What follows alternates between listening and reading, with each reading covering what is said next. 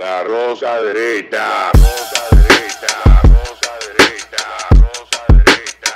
Rosa derecha.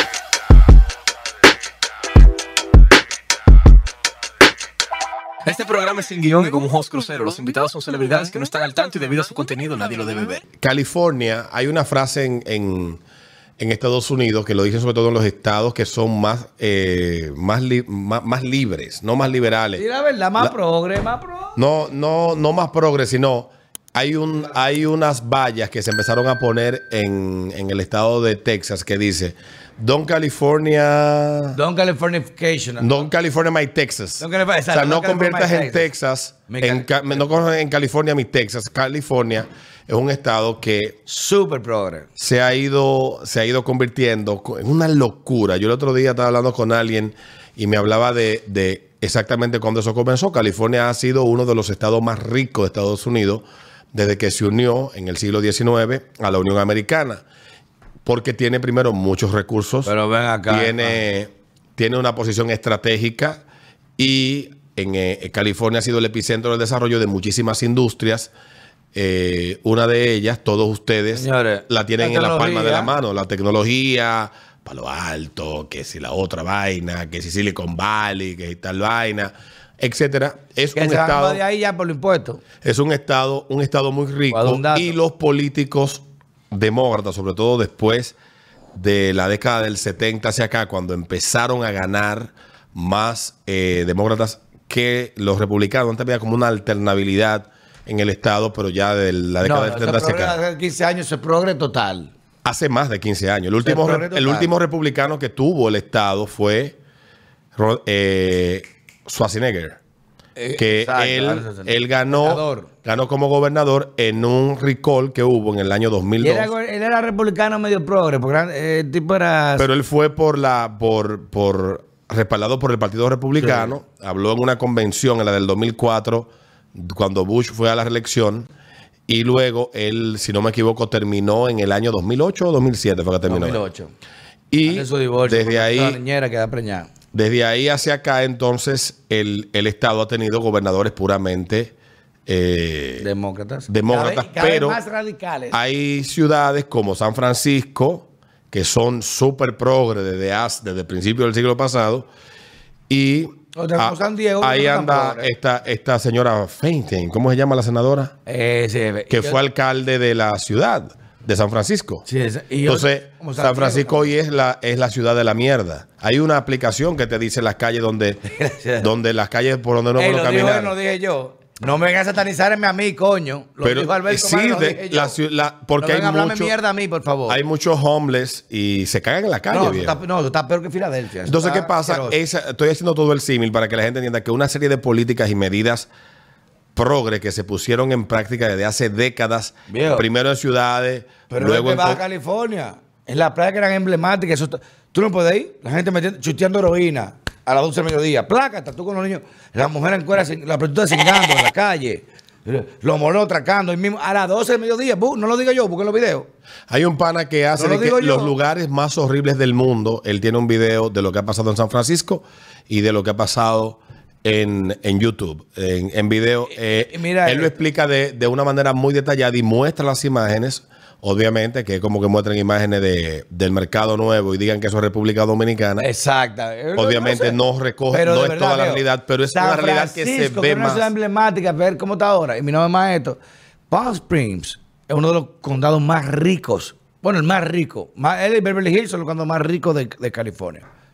Y acá anda a aprobar una resolución para otorgar una mensualidad a método de prepago o de prefijo, dígase pensión directa, a todo aquel que se considere transgénero por la ciudad. Sin lo más grave de esto, sin importar nivel de ingreso. O sea que yo puedo estar generando 30 mil Es dólares es un programa piloto sí. para extenderlo a todo el que se considere transgénero. Pero oye esto, yo puedo estar generando 30 mil dólares mensuales y yo aplico ese programa me van a dar mil dólares, 900 dólares. 900 dólares. Si yo, sin verificarme cuánto yo gano o no, si, soy- si, lo, ne- si lo necesito o no, solamente por ser trans. Entonces, Y- es en ese tipo de, de medida donde tú te cuestionas y dices, ¿realmente ellos están buscando proteger o están buscando crear un grupo tan grande que tenga un peso tan determinante Eso, lo que- en la sociedad. Estadísticas. Tú incentivas el acumulo, eh, la referencia colectiva de que más gente se extienda. Oye, si tú me das mil dólares para yo decir que soy chino, yo voy a decir que soy chino. Usted en mi casa sacándome los granos. Mierda, ¿qué tenemos? Ah, Hay mil dólares por ser chino. Yo tengo una abuela china, me siento chino. Yo soy chino. Y tú te registras. ¿Qué va a hacer eso? Eso abulta una base de datos que va a decir, oye, em, no es verdad lo que hicieron el diagnóstico. El 1% de trans, no. Son el 3%. Y eso obliga a que se hagan políticas públicas ese 3%. O sea que no es un regalo, es una inversión. Están invirtiendo, lo, they call groomer, están, están farming, están eh, criando. Es como echarle maíz a la gallina. Echándole maíz a la gallina. Para que crean, más gente va a creer, más pues lo van a creer. Más, el hombre, yo, si estoy en California, comiéndome un cable, de que trabajando por, por cinco la hora, Transexual. Soy trans. A la hora. Y voy ya digo, sí, Pedro, trans, apúntame ahí. Yo me siento que soy mujer, yo me llamo Petra Manila. Pónmela ahí, ok. Y 1900, dámelo. Y voy todos los meses para cambiarme, maquillo, lo que tú quieras. Entonces, Coja 10 mujeres. Soy trans, pero me gustan las mujeres. entonces todo eso, todo eso viene respaldado por el mismo discurso. El mismo discurso es de que el Estado tiene la función de ser como una especie de un reparador o el que está llamado a generar un equilibrio y se nos han vendido muchas fantasías y es el discurso imperante hoy en día en República Dominicana vemos eso todos los días cuando tú escuches que alguien utilice la palabra la frase justicia social vete de ahí porque ni es justo ni es algo. social ¿Por qué no se lo dan esos 900 dólares a los padres de niños autistas? ¿Por qué no se lo dan a los pacientes de SIDA, VIH? ¿Por qué no se lo dan a los pacientes de cáncer terminal? ¿Por qué no se lo dan a los pacientes de Asperger, de pacientes de condiciones crónicas? ¿Por qué no se lo dan? mira Ah, porque eso no genera minoría. Lo No que solamente es incentivar un cúmulo de personas que digan, yo soy trans, yo soy trans, para que los votantes y en el tema político se incluya esa gente. Es Mira, hay un 3% trans. Hay que legislar para esa gente. Es un tema de programación Y- ideológica. Y, no solamente programación ideológica, ya lo hemos hablado en otra oportunidad, que es que cuando tú agarras y tomas, hablamos aquí de la interseccionalidad, obviamente, pero cuando tú te conviertes en el que es el porta estandarte de esa lucha y todo el que anda buscando tiene la intención de, de, de ser visto o de, o de atraer la atención de ser visto como una buena persona, No. va a ser empatía con el tema. No, mejor- es que yo soy mejor que tú. Entonces viene, viene la batalla por el virtuosismo moral. O sea, yo soy más virtuoso que todo el mundo. Yo soy mejor que tú. Entonces yo apoyo eso. Yo conozco personas que dicen, me dicen a mí, yo estoy, yo no estoy, eh, ¿cómo que dice? Yo, yo, yo estoy a favor del matrimonio homosexual. Y yo le pregunto, pero tú tienes amigos gays. Yo no tengo amigos gays porque yo, tú sabes que a veces, pues, entonces, lo tuyo es una postura. Es- Porque Es una moda. lo tuyo es una postura porque, porque tú lo que estás buscando es decir hacia afuera Que yo soy bueno. yo y soy que tú eres bueno y que tú y que tú eres ah pero tú no tienes amigos no es que hace- tener amigos homosexuales yo lo que estoy tratando de auscultar es tu es tu capacidad de análisis es si tú pones eso como una condición para tú ser amigo de alguien yo tengo amigos a mí no me importa y si son Yo tengo pile para al revés. si son Peleamos, si son evangélicos yo tengo un montón de amigos evangélicos evangélicos y, bueno, y pentecostales muchos me apoyan. Y que van- estoy con eso, muchas de las vainas que me van, apoyan. que van a la, a la, a la iglesia todos los domingos. Y mi- mis temas ¿No personales son, con él por eso? son mis temas personales, igual que su fe, su fe cristiana. Es un tema personal. Es un tema personal que para mí no implica ningún tipo de controversia. Mira, tú no me impongas a mí y yo no te pongo a ti. Por eso yo digo a la iglesia, Entonces, ¿qué pasa Si no con va- esto? no digo no. ¿Qué pasa con esto en Estados Unidos? Sucede, sucede que Estados Unidos en algún momento, y ya lo he dicho en otra ocasión, en algún momento alguien, algún político dijo, estas son todas las batallas que nosotros vamos a abrir en la sociedad para dividir a lo suficiente de una manera tal que ellos no se puedan poner de acuerdo y nosotros nada, en nada. minoría seguir teniendo el control y la hegemonía de todos los aspectos de la vida de la gente. brillante. Y eso, cuando tú miras, yo estaba viendo un video de lo que pasa en Holanda. En Holanda, la cadena de noticias se llama NSO, un canal público que financia el Estado, tiene una agenda completamente eh, presenta a Holanda como un país racista, un país, uno de los países Más liberales de del Europa, mundo. señores, que ahí se puede hacer de todo en De- Holanda. y donde los temas que Rocco eran- fue que me contó, no fui yo. Rocco de- me contó. do- y un país que donde los temas que eran tabú en el a principios del siglo ya estaban dados por discutidos y cerrados en la Holanda. hierba, el perico, la pastilla, Entonces- la fruta. Lo que Rocco me contó, todo eso. Entonces, en ese país hay, hay políticos y hay individuos dentro de los grupos de poder que tienen las mismas agendas que son de debate con una realidad cultural y una historia totalmente distinta a la americana y tienen la misma mierda impuesta. Es que y tú te vas a España y encuentras lo mismo. O No, tú, te vas, tú te vas a Chile y encuentras lo mismo. Busquen una, un, un, lo que llaman los americanos, esto, los, los salones donde ellos responden preguntas de la gente. Una. Un town room. Town room. Un town hall. Un town hall. Un town hall. eh, donde ellos están respondiendo preguntas. Y hay un grupo de. Hay un grupo de cuatro haitianos y hay uno que es el vocero que está respondiendo. Y la actitud que asume Piñera frente a ese tipo de temor a la pregunta miedo. que él hace, le da miedo. Y tú te vas entonces a Chile y pa- a Perú y pasa la misma vaina. Y te vas a México y en México me manda una amiga. eh, ella me mandó esto ayer una universidad y me dice que yo no lo puedo creer que una institución tan seria haya sucumbido a esto. Porque uno, uno no lo cree, uno no lo cree. Déjame ver ella es la terapia. Mírala aquí, mi amiga. No la quiero exponer. Se llama Infancia Trans. Infancia, Infancia Trans en los 41 tro- tropiezos de la heteronorma en México. Eso se transmitió por, eso se va a transmitir por, por el canal de, de la UNAM, que es la Universidad Autónoma de México, México. La universidad más grande de América Latina. O sea, un niño que no puede tomar una cerveza, no puede manejar un carro. Se estrena hoy a las Puede 4 de la si tarde en TV UNAM. A las 10 de la noche, corrijo. Hoy se estrena. Oye, este programa tú no. Entonces, son estas locuras que uno ve que te llevan a ti a pensar si uno está frente a una situación donde ciertamente pregúntate, y es la pregunta que, que yo, la, la conversación que tengo con un amigo que es gay, que vive en Nueva York, que él vive en Jersey City, vive en un apartamento No, con su ah, pareja. bien, y él Digo, no me dice, malo, ojalá yo. no, no, no, él me dice, Alberto, yo estoy harto de esta maldita vaina. Ah, ya, yo tengo amigos que me dicen lo mismo. Amigos me dicen, loco, creo que nos pintan como que somos unos locos. Necesita... Amigos Yo me dicen, estoy "La cansado vergüenza". de esta vaina. Amigos míos me- Oye, yo tengo amigos, una- yo tengo uno de mis mejores clientes. Uno de mis mejores clientes, una pareja de, más de 10 años. La gente, mira, más sana que cualquier otra pareja heterosexual o, otra forma. Hay gente es buena, de buena onda. Y ellos, es a mí, no avergüenza. Esto no representa, coño, Pedro. Yo, yo que soy el, el loco, homofóbico, eh, vaya, todo. Es- esto no representa, al revés. Coño, qué vergüenza muchas cosas porque no somos. Yo digo, yo sé que no, es que es un 1% que es bulloso. La gente no le importa su sexualidad, la gente vive su maldita vida. Usted le pregunta, acuérdese con una chiva y no te llamando, yo soy chi- chiva bisexual. Coño, ¿quién está diciendo eso? Haga lo que ustedes son maldita gana en su vida, loco, y no joda con nadie. Hay un pana en, No joda con niños. en internet que inició un neoyorquino muy progre, era muy liberal. Y él, luego de la elección de 2016, empezó a notar que algo no andaba bien. Y empezó, se llama Jason Stratton, si no me equivoco.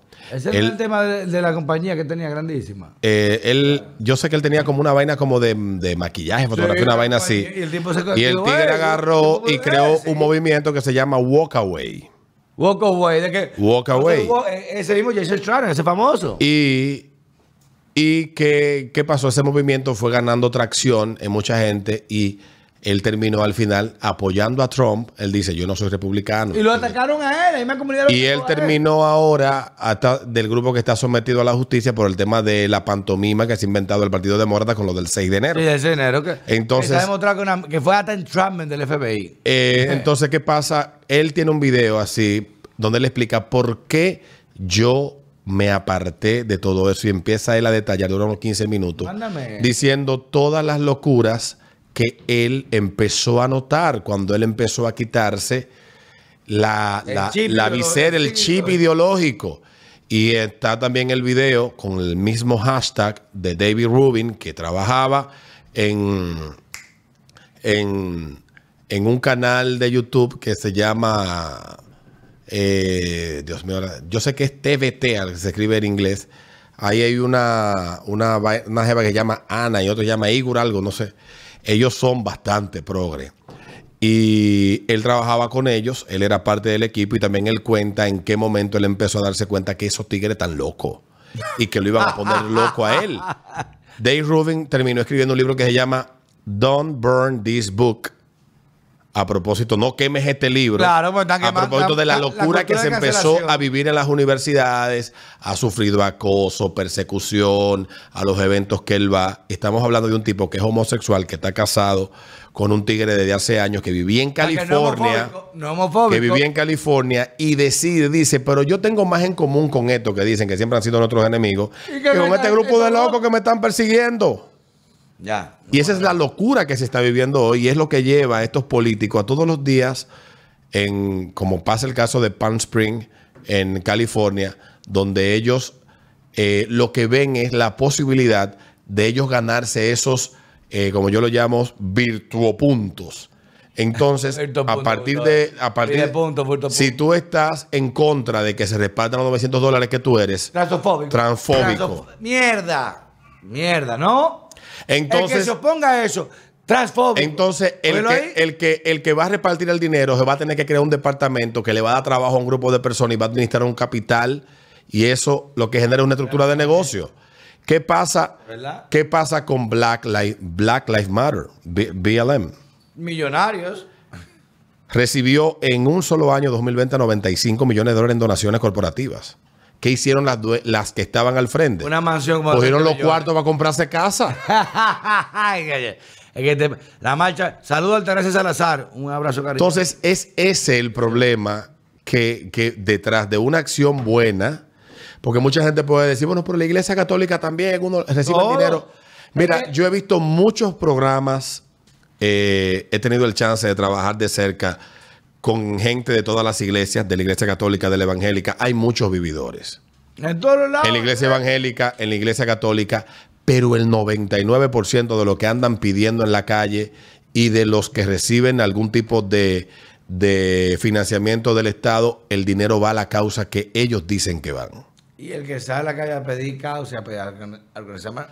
Ahora, yo quisiera, y yo lo dejo, lo dejo de tarea, aquí en República Dominicana hay una investigación, tal vez, no, del- no, no voy a decir una investigación, se, está, se le está dando seguimiento a un grupo de individuos, no de ahora, no de estos años recientes, que han recibido financiamiento a través de programas que tienen la USAID, que tiene la Unión Europea, que no han podido explicar qué han hecho con los cientos de miles de dólares que han recibido en financiamiento para ¿Cientos de qué? cientos de miles No, mi amor, cientos miles de dólares no. No, millones de dólares.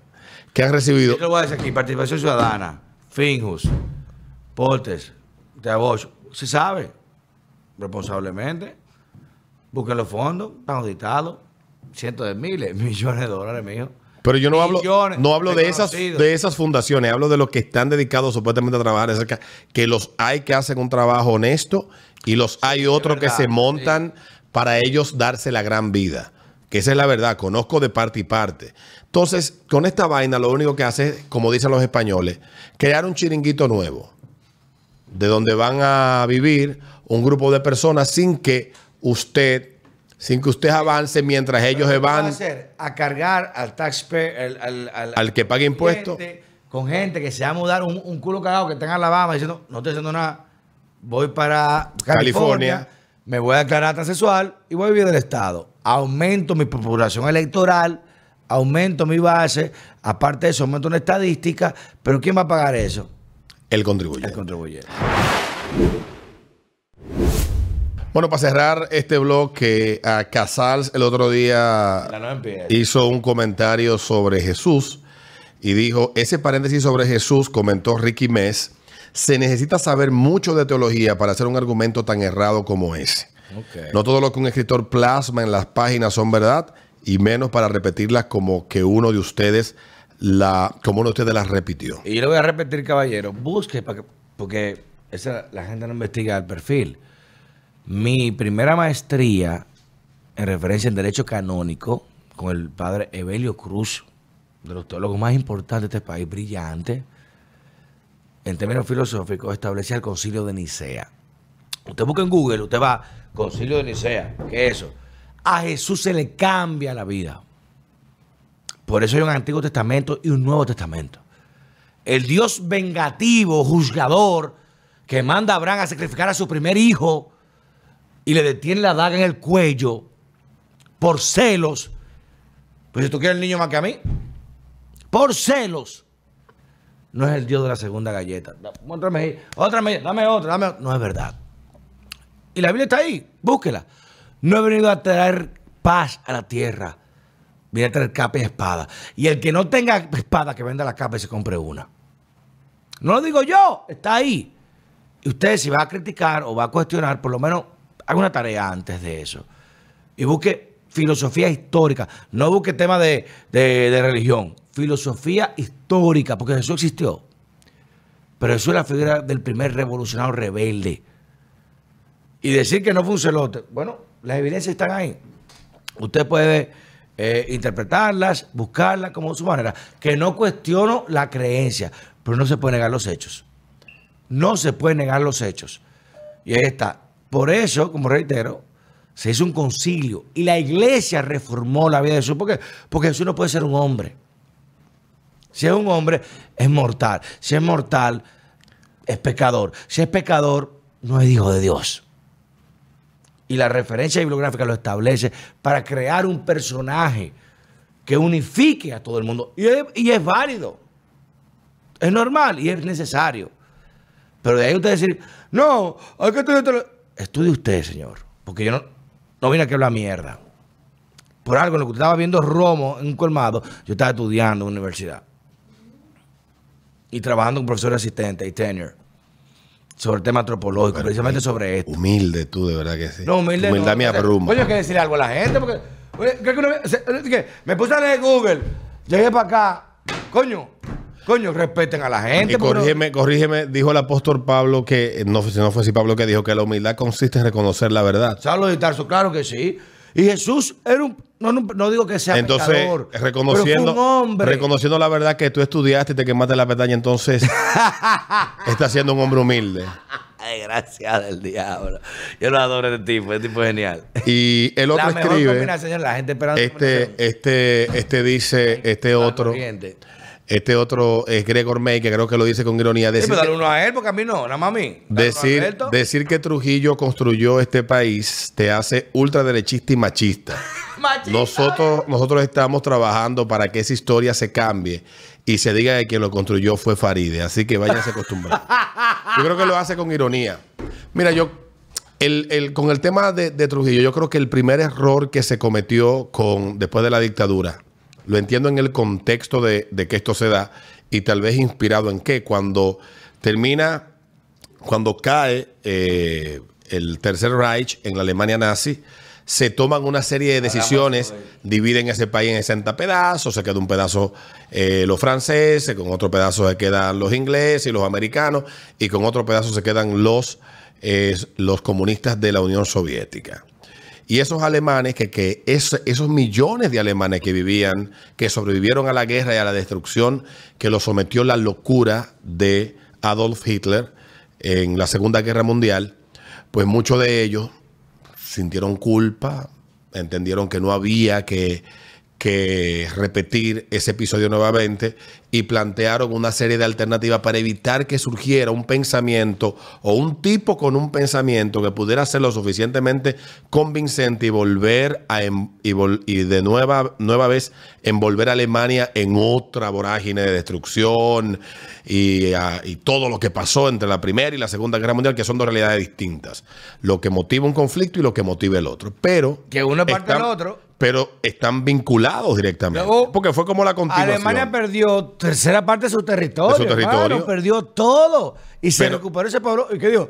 Esto es mío, vamos a recuperar lo que es nosotros. Y el, el, el- el asunto que, que se da después de la caída del nazismo en Alemania es la promulgación y la aplicación de una serie de leyes que llevaron a pensar de una manera determinada al alemán sobre esa historia, ese capítulo de su historia. No, que lo hace sentirse culpable. culpable, y- yo he hablado aquí de la media hora de la culpa que se lee en todos los cursos y en todos los y, en- y hasta la universidad donde te recuerdan lo que pasó y la mancha vergonzosa que llevan los alemanes en su conciencia por ese capítulo con los y 6 a los judíos millones lo que- critican por, por, cru- que- por crucificar a Cristo. que en el caso de, de República Dominicana se promulgó una ley que prohíbe la apología a Trujillo. Y sí. Pero en el caso del trujillismo y el nazismo no son comparables, porque Ay, yo he visto por gente Dios. que compara a Hitler con Trujillo. Yo no lo viví, yo no sé, pero yo creo que son, son realidades muy distintas. Son momentos distintos. y a Fidel Castro, ¿no compara con Trujillo? O sea, con Hitler. o Stalin es más, Ya está, no compara con Stalin es más comparable. Y a Mao, ¿no Mao? Zedong es más comparable con quién? Con- 60 millones de muertos. de hambre. Eso no se compara con Hitler. Y de maldad, cerrar un pueblo para quemarlo en hambre, para demostrar un punto político. Eso no, eso es más terrible que quemarlo en una hoguera. Entonces, en el caso de Trujillo, hay realidades que tú no puedes negar. Y la República Dominicana moderna que somos hoy se empezó a construir a Mano, partir de esto es una 1930. junta, Alberto, esto es y él junta. gobernó por 31 años para mal o para bien. No, no. Y ¿Quién no- gobierna 30 años si no hay construir una élite comprada, o por lo menos con funcionando, y una clase media trabajando? Hitler no iba a llegar solo ahí. Digo, ¿Cómo se mantuvo Hitler? no Con las soy- mentes más brillantes, Mengele, Eichmann, Goebbels, Biden, Eastman, los hombres más brillantes. De su época. La, la- la biografía de Hans Arana, eh, Ana, Ana Aran, que dice que ella era judía, dice, en el juicio de Eichmann, que lo buscaron en Argentina, en la operación Gireba- Garibaldi, la operación finales, lo buscan en Argentina y dice su primer testigo, dice, es que era un hombre bueno, era un hombre decente, bueno, educado. El poder lo transformó, lo cambió. El poder lo cambió. Y creo que contemporáneamente hemos visto gente que ha tenido sus luces y como en medio de todo este, de este conflicto lo hemos visto repetir y decir cosas Ay, que son inconcebibles. Ay, ay, ay. Entonces el ser humano, el, el ser humano lo que vive es una batalla constante por, con sus propios demonios. Y no estoy diciendo, y lo dije la vez pasada, no estoy defendiendo a Trujillo, lo que sí trato es de ver objetivamente la realidad de lo que pasó en los años que él gobernó. Ahora, ¿Y en qué contexto si él violó, mató gente, persiguió, etcétera, bla, bla, bla, dicen que mató a miles de dominicanos, etcétera. ¿Y la fosa está? La fosa común. Eh, eh, y todo eso, si eso pasó, eso es indefendible. Ahora, es un hecho que el Estado, que es hoy República Dominicana, se formó, o sea, terminó de Señores, formar estado. en esos 30 Esto era un años. tema de caudillo, hermano. Aquí está una de Santiago. Fulano dueño aquí. Esto era una mierda que no había nada de nada. Trujillo impuso lo que se llama hegemonía de la ley, imperio. Eh, Alberto un jefe en Puerto Plata. Yo soy un jefe en Santiago. Esto un jefe en Samaná. Digo, aquí no hay un jefe. Mierda para todo el mundo. Y el que no, le rompemos el culo. ¡Ya! ¡Ya! Qué bueno que hemos cambiado y qué bueno que el país se va encaminando en otra dirección, pero lo que yo sí quiero dejar como reflexión al final es que en aquellos que tú ves más manifiesto el antitrujillismo son los que más se parecen a Trujillo. Y lo que más gozaron de la A mí, dictadura. a mí me chocó mucho hace ya unos 12 o 10 años. Yo aquí comenté que me mandaron el libro de regalo. eh, Angelita vino a poner en circulación un libro y casi queman esa. El de. Barleta. Eh, no, no, no. a circu- el circular- las memorias de Angelita Trujillo. Ese es el de Barleta, el de los Barleta de Santo Domingo, un montón de la Angelita. Lo, lo, lo sacan de circulación. que ¿Lo quitaron de aquí, No, no, país? no. Ese libro es otro libro. Tú estás hablando de un libro. Yo hablo de las memorias de Angelita Trujillo. Ah, la hija, que ya. tiene como mil, mil páginas. Y ese libro. Que la ella- mamá de Ramfi, ¿no? Ella lo, ella lo vino, lo vino a poner en circulación hace como 12 años, como en el 2009, 2010. Y esa señora hubo que sacarla en parihuela de República, de ahí, del hotel, porque la iban a quemar. Qué Entonces, tolerancia. entonces, esa es la reflexión que no me vengan con la historia de que hay que ser intolerante con hay que ser intolerante con el intolerante. Pero hay que conocer la historia. En, en Alemania hay un museo nazi. Usted va a un museo nazi y te enseñan todo. Y hay un museo del holocausto. Y te enseñan todo. Conocer la historia no es referencial. Pero si yo critico, aquí quiere tomar una estatua de Cristóbal Colón. ¿Por qué? Tú te sientes menos porque otro te descubrió o no civilizó. Te sientes menos por eso. No, eso es parte de lo que somos hoy. para bien o para Trujillo, para bien o para mal. Hitler, Mao, coño, Roosevelt, Somoza, Noriega, todos, Betancourt, todos son parte, Perón en Argentina, todos son parte, Stroessner en Brasil, todos son parte de lo que tú eres hoy, para bien o para mal. Es el error de una madre cuando a un hijo le dice, tu papá era un pendejo malo, tu papá, cuando estaba con él era bueno, y después, tu papá es lo peor del mundo. Lo peor, hay que borrarlo, corta la foto, córtalo. Pero no entiende que ese niño es 50% de ese padre. ¿Y qué se hace el niño? Pero si papá es tan malo y tan injusto, pues una puta. Pues ese 50% de él. Si eres lo peor del mundo, no somos dominicanos. Los alemanes no son alemanes por, por Hitler. Los italianos no son italianos por Mussolini. No, es parte de la idiosincrasia cultural popular que tiene cada pueblo. Y eso, antropológicamente hablando, se llama evolución progresiva. Tú vas elegir. Los genes, cuando te juntas, vas eligiendo. ¿Te dio gripe? Yo cojo esto. ¿Tú eres diabético? Dame quitar esto. Se eligen. Pero hay que sufrirlo para poder identificarlo. Y ese es el esquema que tenemos aquí. Que queremos taparlo, solaparlo. No, no pasó esto, no. ¿Y por qué? Porque la mayoría de antitrujillistas de hoy en día fueron los más ricos de Trujillo. Y los que más cuartos se llevaron después de su muerte. Y déjalo ahí. Sí, vamos a dejarlo hasta ahí. ¿eh? Nos vemos en el próximo bloque. La rosa derecha. Rosa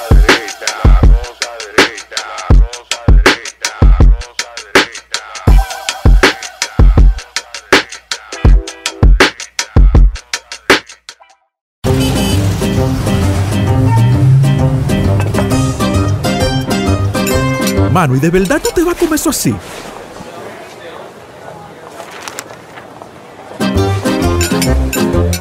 Bueno, mi hermano, eso no fue lo que te enseñó la doña, ¿no?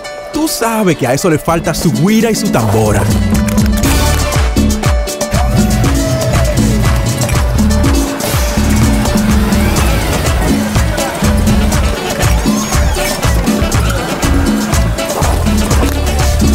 Ok, ahora es. Con aceite crisol criollo, con un toque de orégano, ajo y cebolla, se te sale lo dominicano.